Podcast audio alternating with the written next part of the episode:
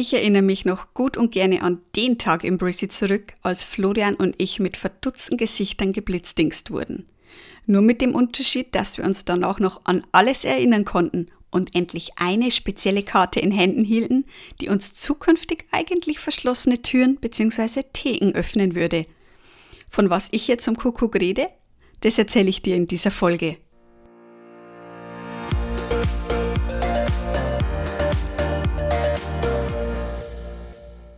Hey, ich bin Melanie und Gründerin von Rucksack rauf und weg, deiner zuverlässigen Quelle für tolle Reiseprodukte und nützliche Reisetipps. In meinem Podcast Rucksackgeschichten nehme ich dich mit in alltägliche, lustige und herausfordernde Erlebnisse, die mir bisher auf meinen Reisen so passiert sind. Warum? Um dir zu zeigen, dass es auch beim Reisen Hochs und Tiefs gibt und es genau diese Erlebnisse sind, die sie einzigartig und unvergesslich machen. Also komm mit mir mit und lass dich von mir in fremde Länder und Kulturen entführen. Bist du dabei? Dann Rucksack rauf und weg. Wie ich dir ja schon erzählt habe, hatten wir in Brisbane eine echt coole Wohnung gefunden, in der wir zusammen mit einem koreanischen Pärchen gewohnt haben. Der große Pluspunkt an dieser Wohnung war nicht nur die Nähe zur City, sondern vor allem auch der riesige Balkon, auf dem wir täglich saßen zum Frühstück, zum Mittagessen, zum Kaffeetrinken, zum Abendessen, zum Tagesausklang, zum Nachdenken, zum Sonne genießen, zum Relaxen, zum Leute beobachten und einfach so. Oft auch gemeinsam mit unseren Mitbewohnern. Das i-Tüpfelchen wäre dabei noch ein isotonisches Kaltgetränk gewesen, also auf zum Supermarkt. Der befand sich praktischerweise auf der untersten Ebene unseres Wohnkomplexes, daher einfach mit dem Aufzug runtergefahren und rein in die gute Stube. Doch hä? Wo gab es denn hier Bier?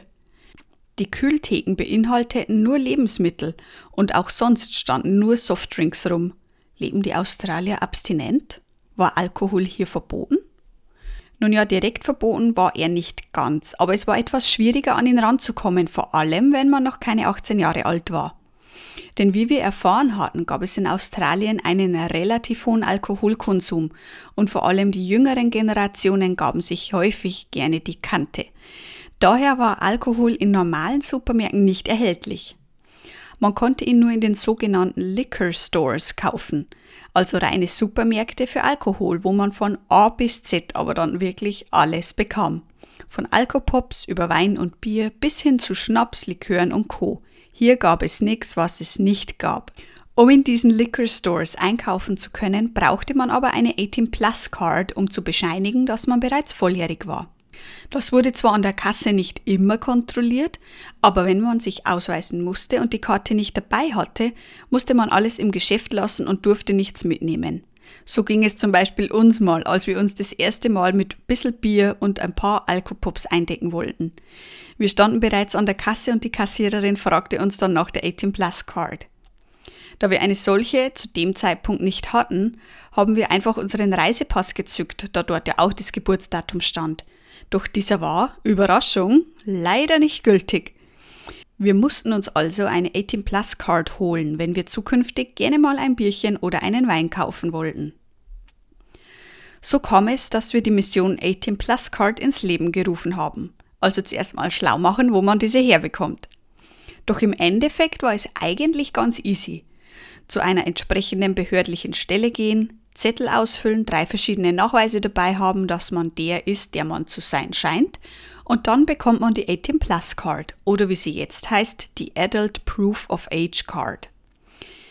Ja, du hast richtig gehört. Ich weiß nicht, ob es heute immer noch so ist, aber wir mussten damals dreimal nachweisen, dass wir wir waren. Wir hatten also nicht nur unseren Reisepass dabei, sondern auch unseren internationalen Führerschein und eine Kreditkarte.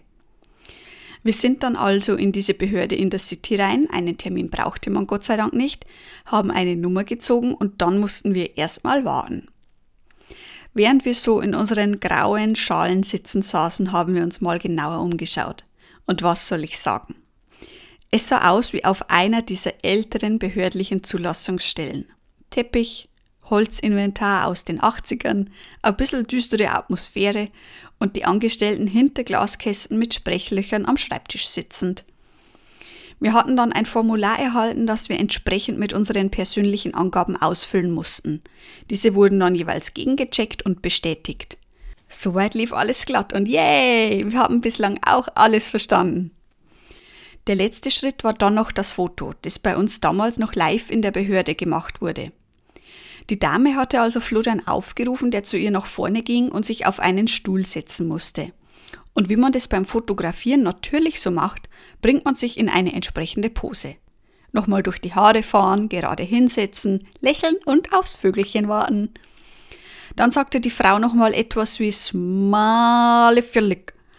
Und als Flo daraufhin nicht reagiert hatte, wiederholte sie es nochmal. Aber wir hatten sie noch immer nicht verstanden.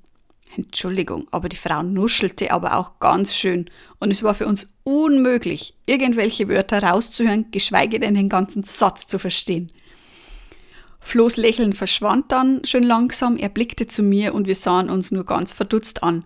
Und während sie es ein drittes Mal wiederholte und Florians Kopf sich langsam wieder in ihre Richtung drehte, geschah es. Knips! Ohne Vorwarnung war sein Bild im Kasten.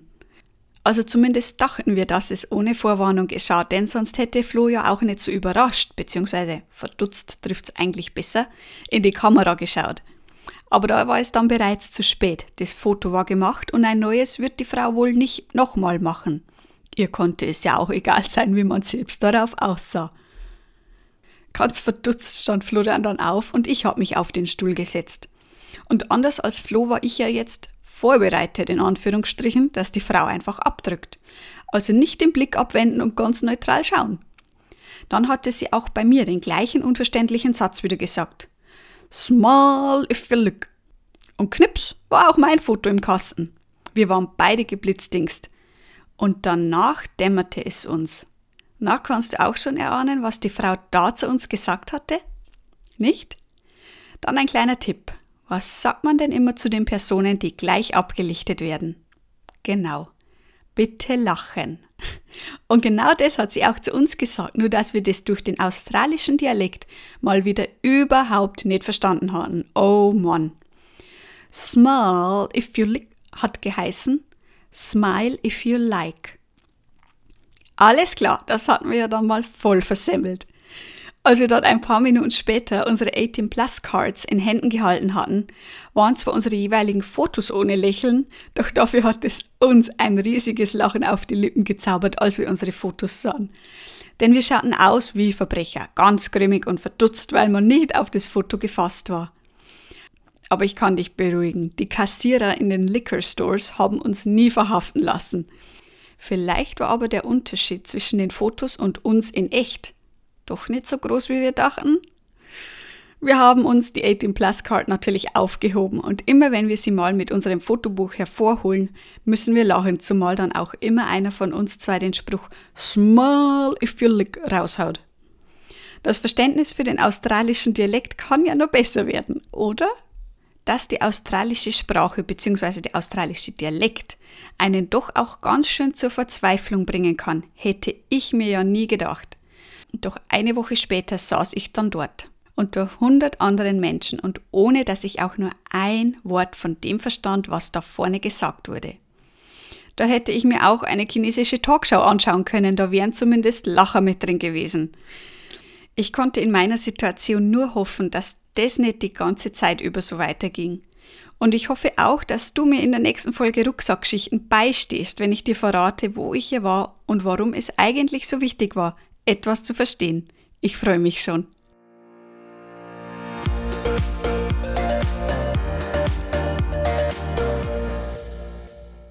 So, vielen lieben Dank an dich fürs Zuhören und fürs Dabeisein bei der heutigen Rucksackschichte. Ich hoffe, dir hat es genauso viel Spaß gemacht wie mir.